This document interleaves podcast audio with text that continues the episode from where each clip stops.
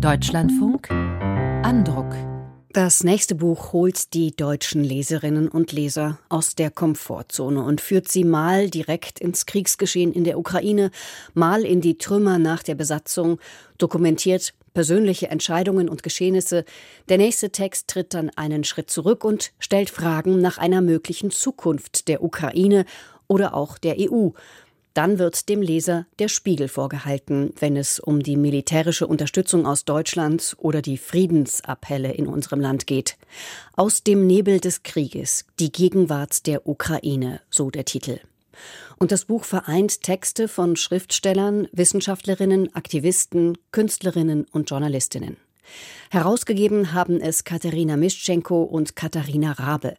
Katharina Mischenko ist Autorin, Übersetzerin und Mitbegründerin eines Verlags in Kiew. Derzeit ist sie Fellow am Wissenschaftskolleg in Berlin. Und Katharina Rabe ist Lektorin für osteuropäische Literatur. Ich habe vor der Sendung mit Katharina Mischenko über dieses Buchprojekt gesprochen. Frau Mischenko, Ihr Text ist ja der erste im Buch und holt die Leserinnen und Leser auch direkt ins Thema. Sie berichten von Ihren Erfahrungen zu Beginn der Invasion in Kiew, wie Sie die Tage und die Nächte erlebt haben, dann von Ihrer Ausreise, von Ihren Gedanken und Beobachtungen. Was war denn für Sie im Prozess des Schreibens das Schwierigste oder die größte Herausforderung? Ich habe meinen Text geschrieben mit einem Vorteil, ich kannte die anderen Texte und als Herausgeberin könnte ich auch meine Deadline ein bisschen verschieben. So habe ich wirklich versucht, die Leser einzuladen in die Reflexion, in eine Art Reise durch ganz verschiedene Erfahrungen dieses Krieges. Gleichzeitig war das auch eine Einladung für mich selbst, zurückzuschauen, was in diesem Jahr passiert ist, und wie kann man äh, das heute ähm, denken und wie kann man darüber überhaupt sprechen? Und zugegeben war das nicht einfach. Schlüsse zu ziehen und nochmal zurückzukehren in den ersten Tag oder mhm. auch in die Tage davor und diesen ganzen Weg nochmal zu machen. Ich habe in meinem Text eine interessante, hoffentlich auch für die Leser und Leserinnen Perspektive gewählt, Perspektive der Seele. Was macht das mit der Seele, mit der Psyche der Menschen? Diese ganze Transformation, alle diese Tragödien, große Veränderungen, Umbrüche. Und Schreiben war nicht einfach. Ja, Sie schreiben, jeder hat etwas abgegeben, aber es wirkt so, als hätte auch jeder etwas in sich entdeckt. Also Sie stellen die Menschen in Ihrem Text, aber auch im ganzen Buch in den Mittelpunkt. Und diese Menschen sind für Sie Zeugen keine Opfer, also sie sind aktiv, nicht passiv. Ich zitiere mal eine Stelle. Eine Gesellschaft von Menschen kämpft für sich selbst. Gegenwärtig stützt sich die Ukraine buchstäblich auf die Menschen. Zitat Ende. Was macht die ukrainische Gesellschaft Ihrer Ansicht nach gerade aus?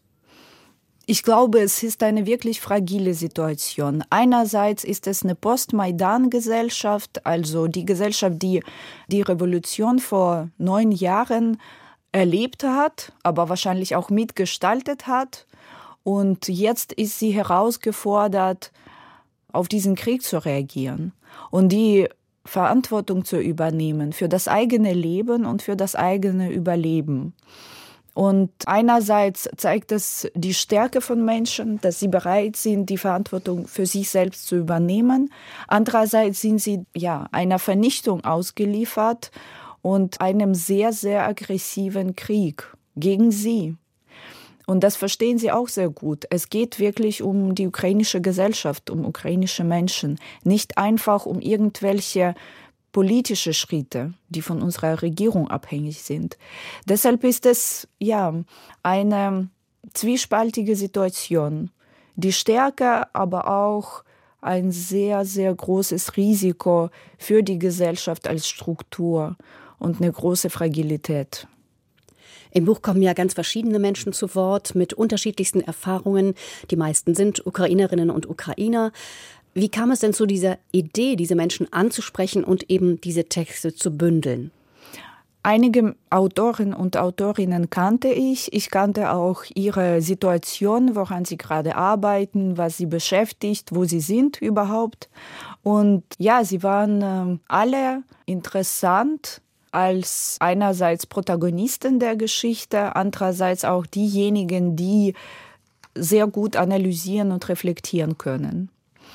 Und deshalb haben wir sie auch angesprochen. Teilweise sind es Menschen, die im deutschsprachigen Raum als Autorin nicht so bekannt sind. Mhm. Und das finde ich auch sehr gut, dass wir jetzt auch mit diesem Buch neue Namen entdecken und neue Perspektiven bieten. Einige Texte sind ja unter schwierigen Bedingungen auch entstanden, zum Beispiel eben geschrieben im Kriegsgebiet. Wie haben Sie sich da organisiert? Ja, das war nicht einfach und da musste ich auch viel inspirieren, viel äh, freundlichen Druck machen, damit das geht. Und für alle war das schwer. Für einige war es schwer emotional, für einige ganz logistisch. Eine Autorin äh, ist alleine geblieben mit zwei Kindern im Ausland und musste zwischendurch auch noch rechtzeitig den Text für uns schreiben. Eine musste ihre Eltern pflegen und konnte das Land deshalb nicht verlassen und hat den Text auch geschrieben bei ziemlich massiven Stromausfällen. Ja, aber ich dachte, diese Texte sind wichtig und diese Zeitdokumente müssen da sein. Ja, sie vereinen ja auch so viele, mhm. so viele Perspektiven und sie halten an vielen Stellen sehr kurz, aber gekonnt, finde ich, den deutschen Lesern auch den Spiegel vor. Wenn Sie zum Beispiel schreiben, Zitat, der Genozid an meinen Mitbürgern war das Ergebnis einer Logik, dem abscheulichen russischen Staat ein Opfer zu bringen, um mit ihm Geschäfte machen zu können. Und all das ist unverzeihlich. Zitat Ende. Sie leben ja nun in Berlin. Da wird Ihnen diese schwierige Haltung ja sicher hier und da noch begegnen die Sie hier zu Recht kritisieren. Wie gehen Sie damit um? Ich glaube, man muss damit arbeiten. Es ist jetzt unsere Wirklichkeit und Deutschland ist auch ein ganz wichtiger Partnerstaat für die Ukraine. Und so muss das auch bleiben und diese Partnerschaft muss noch stärker sein. Natürlich ist es nicht angenehm und wahrscheinlich auch nicht gerecht, aber ich glaube, man kann die Situation verbessern und man kann noch viele Menschenleben retten. Und das muss getan werden. Es ist jetzt also keine Zeit für ja, vielleicht ja. für Höflichkeit, sondern für Klarheit. So, ja. so liest man jedenfalls. Ihr Buch. Ja, aber auch, äh, ich glaube, es ist jetzt auch keine Zeit, viele Vorwürfe zu machen. Wahrscheinlich mhm. nur die Situation fixieren, mhm. dass sie war sehr, sehr weit von gerecht. Aber ja, jetzt müssen wir uns Richtung Verbesserung bewegen und nicht streiten. In den Texten liest man von Folter, von den Gräueltaten in Butscha und dann von den kleinen Lichtblicken. Da ist zum Beispiel die Kuratorin Katharina Jakovlenko, die macht ihre zerstörte Wohnung in Irpin zum Ausstellungsort. Das ist so eine Geschichte, die sehr viel Nähe vermittelt, weil natürlich auch die Ruine einer Wohnung immer noch ein sehr intimer Ort ist, also die eigene Wohnung, ein eigentlich verlorener Ort, den sich die Künstlerin aber zurückerobert. Ist das für Sie auch so ein Ort der Unbeugsamkeit, also wie diese Punkte in Kiew, über die Sie schreiben, an denen es Strom und Wasser gibt? Wahrscheinlich schon. Ich glaube, es ist auch ein Weg, sich zu verabschieden und diese Zerstörung innerlich zu verarbeiten. Die Kunst ist immer ein Versprechen einer besseren Zukunft und überhaupt einer Perspektive. Deshalb ist es, glaube ich, eine sehr starke Geste, in diese Ruine, in diese ruinierte Wohnung wieder einzutreten und sie umzuwandeln, sie zu einem anderen, zum dritten Ort machen. Das bringt natürlich das verlorene Zuhause nicht zurück. Aber das ist eben der Punkt, es gibt kein Zurück und es gibt kein altes Leben. Und für viele wird es so sein, dass sie von Anfang an ihr Leben aufbauen müssen. Und die Kunst kann dabei eine große Unterstützung sein. Sehr berührend finde ich auch die Geschichte von Volodymyr Rafejenko, Schriftsteller und Literaturkritiker. Er ist einer der doppelt Geflüchteten, also musste 2014 schon Donetsk verlassen, lebte dann mit seiner Familie außerhalb von Kiew in einem Wochenendhaus von Bekannten und dorthin kam dann auch der Krieg. Und er ist sehr offen, er schreibt, was ihn bewegt, dass er einsam und erschöpft ist, seine Familie ist ausgereist und dass er schreibt, um nicht verrückt zu werden, so wie er das ausdrückt. Und trotzdem gibt es für ihn keine andere Option als Sieg und auch kein anderes Heimatland. Und dieses Schicksal der doppelt Geflüchteten, das ist, glaube ich, vielen hier nicht so präsent. Also für die ist ja jetzt schon seit neun Jahren Krieg. Glauben Sie, dass das jetzt international mehr wahrgenommen wird als in der ersten Phase des Krieges? Ich glaube schon, natürlich. Leider ist der Preis dafür eine unglaubliche Zerstörung und Brutalität der jetzigen Phase des Krieges.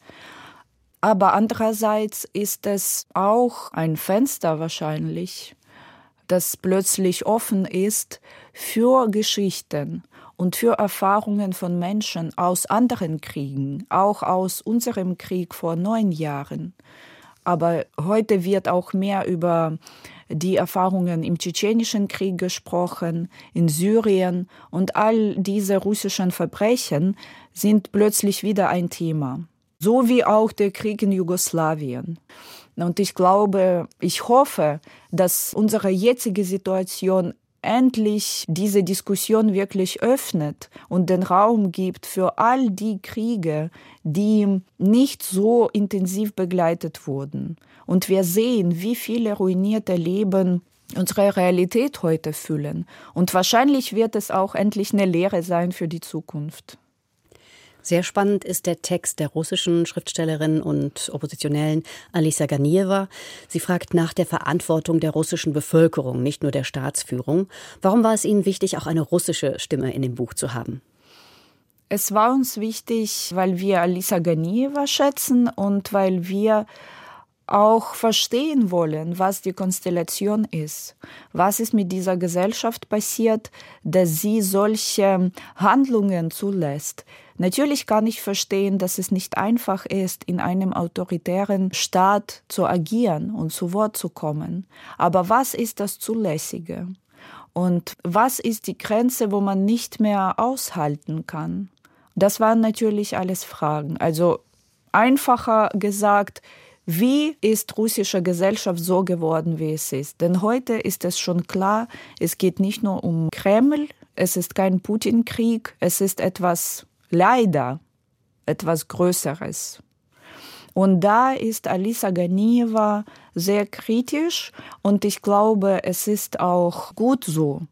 Denn die Gesellschaft, deren Präsident so einen aggressiven und schrecklichen Krieg führt, muss natürlich sich selbst fragen, was ist schiefgelaufen, was ist nicht okay, wie kann man so etwas zulassen und was sind die Denkmuster, was sind Ideologien, die auch die Gesellschaft mitnehmen, mobilisieren können für diesen Krieg.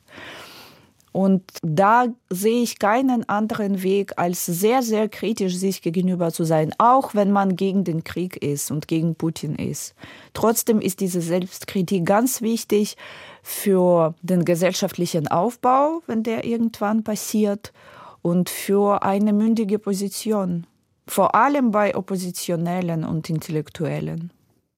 Am Ende Ihres Buches stehen zwei Aufsätze, einmal vom Historiker Karl Schlögel und von der Literaturwissenschaftlerin Aleida Assmann, die beide den deutschen Leserinnen noch einmal vor Augen führen, was hier in Deutschland mit Blick auf die Ukraine, auch auf die eigene Geschichtsaufarbeitung falsch gelaufen ist.